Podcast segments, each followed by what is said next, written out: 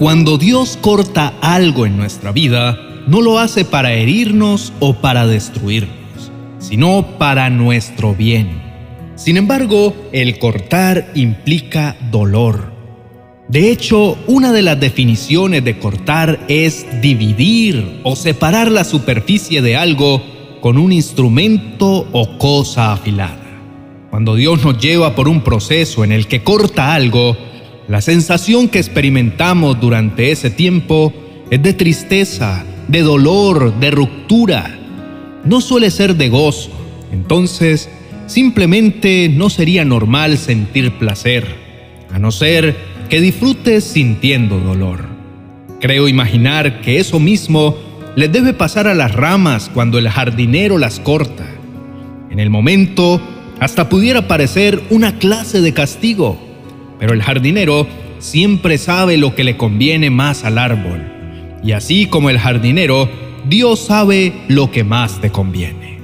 Justo ayer, cuando leía los comentarios, en uno de ellos una mujer me decía, Pastor, ora por mí. Dios está cortando algo en mi vida y me duele mucho. Y aprovecho ese mensaje para decirte que es muy importante entender por qué Dios corta el peligro es creer o llegar a pensar que Dios te está castigando o que de pronto estás pagando el precio por tus errores.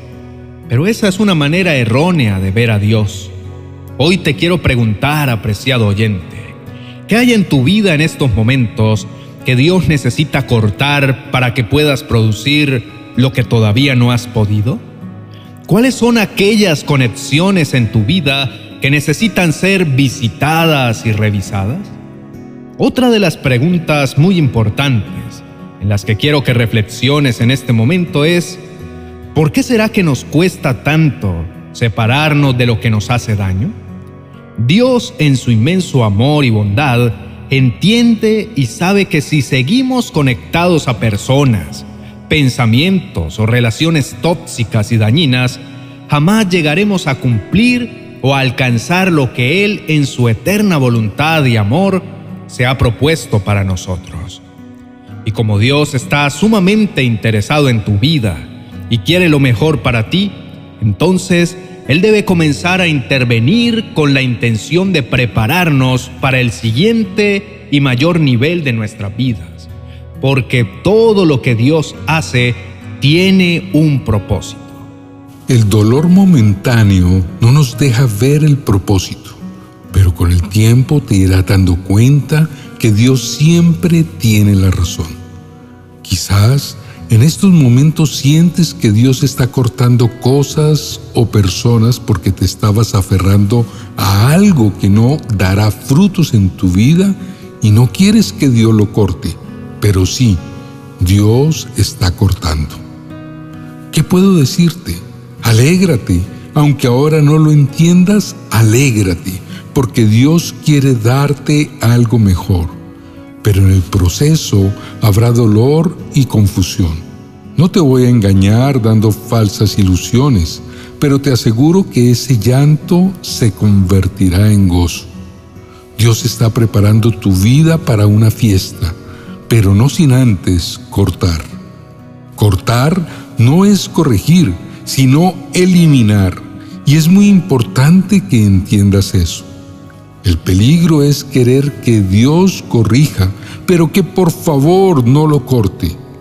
Pero en nuestra oración de hoy, pídele a Dios que corte lo que Él deba cortar y dale la luz verde para que lo haga.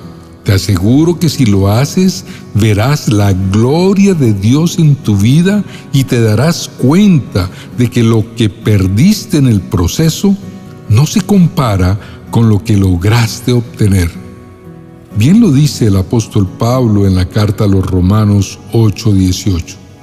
Pues considero que los sufrimientos de este tiempo presente no son dignos de ser comparados con la gloria que nos ha de ser revelada. Apreciado oyente, no siempre todo va a estar bien.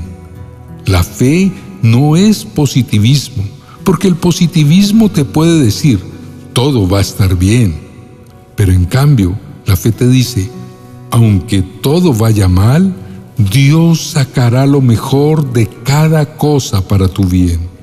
En Romanos 8:28 dice, y sabemos que a los que aman a Dios, todas las cosas les ayudan a bien, esto es, a los que conforme a su propósito son llamados. Esta es una afirmación poderosa que nos recuerda que Dios tiene un plan y un propósito para nuestras vidas, incluso en medio de la adversidad. Aunque puedas estar enfrentando pruebas y dificultades en este momento, puedes tener la confianza de que Dios está contigo y Él puede usar incluso las situaciones más difíciles para moldearnos y transformarnos en la persona que Él quiere que seamos. Como cristianos, debemos mantener firme nuestra fe en Dios y confiar en que Él está obrando en nuestras vidas para nuestro bien.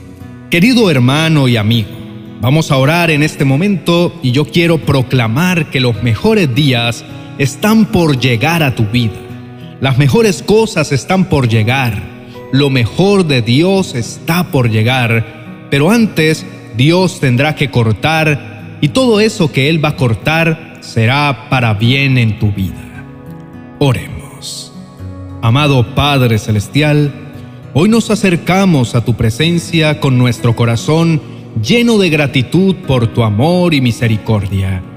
Gracias porque hoy podemos entender que todas las cosas que suceden en nuestras vidas, incluso aquellas que son tan difíciles y que no concebimos, trabajan juntas para nuestro bien, porque creemos en ti y te amamos. Señor, en momentos de dolor y sufrimiento, nos es difícil comprender cómo pueden todas las cosas funcionar para nuestro bien. Pero sabemos que esa promesa de Romanos capítulo 8, verso 28, es verdad. Ayúdanos a mantener nuestra fe en ti, a pesar de las circunstancias que puedan hacer que dudemos y a pesar del dolor que viene a nuestras vidas a causa de cortar cosas. Padre, te pedimos que nos ayudes a ver más allá de nuestros problemas y dificultades, para que podamos ver cómo trabajas en nuestras vidas para nuestro bienestar. Permítenos aprender de nuestras pruebas y tribulaciones para que podamos crecer y madurar en nuestra fe y convertirnos en las personas que deseas que seamos. Señor amado, en momentos de incertidumbre y de desánimo, Ayúdanos a recordar que tienes un propósito para nuestras vidas y que estás trabajando en nuestro favor, incluso si no podemos verlo en el momento. Enséñanos a esperar pacientemente en ti, sabiendo que tienes un plan perfecto para nuestras vidas.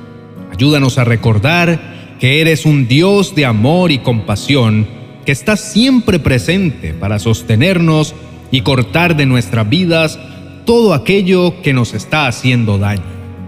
Ayúdanos a confiar en que tu plan para nuestras vidas es bueno y que tu plan y tu propósito se cumplirá.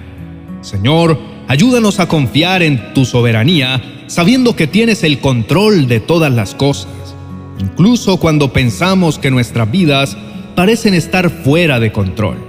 Permítenos confiar en ti sabiendo que todo lo que permites en nuestras vidas tiene un propósito divino.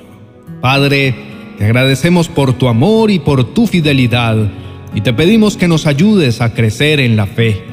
Ayúdanos a confiar en que todas las cosas en nuestras vidas están trabajando juntas para nuestro bien, según tu propósito y tu plan perfecto. En el nombre de Jesús, te damos gracias. Amén y amén. Querido hermano y amigo, es importante que recuerdes que Dios está contigo en cada momento, guiándote y sosteniéndote con su amor incondicional. Si te gustó este video, déjanos tu like. Además, te animo a compartir esta reflexión con otros que también puedan necesitarla. Si tienes alguna petición de oración o una necesidad específica, te invitamos a que la compartas en la sección de comentarios para que podamos unirnos en oración por tus necesidades y preocupaciones. Suscríbete a nuestro canal si aún no lo has hecho y activa la campanita para recibir nuevos vídeos diariamente. Te animo a que nunca pierdas la confianza en Él, sabiendo que todas las cosas obran para bien en tu vida si te entregas a su voluntad. Que tengas un maravilloso día. Bendiciones. 30 promesas de Dios que transformarán tu vida. Un libro que te ayudará a aumentar tu fe al conocer los anhelos del Señor para tu vida.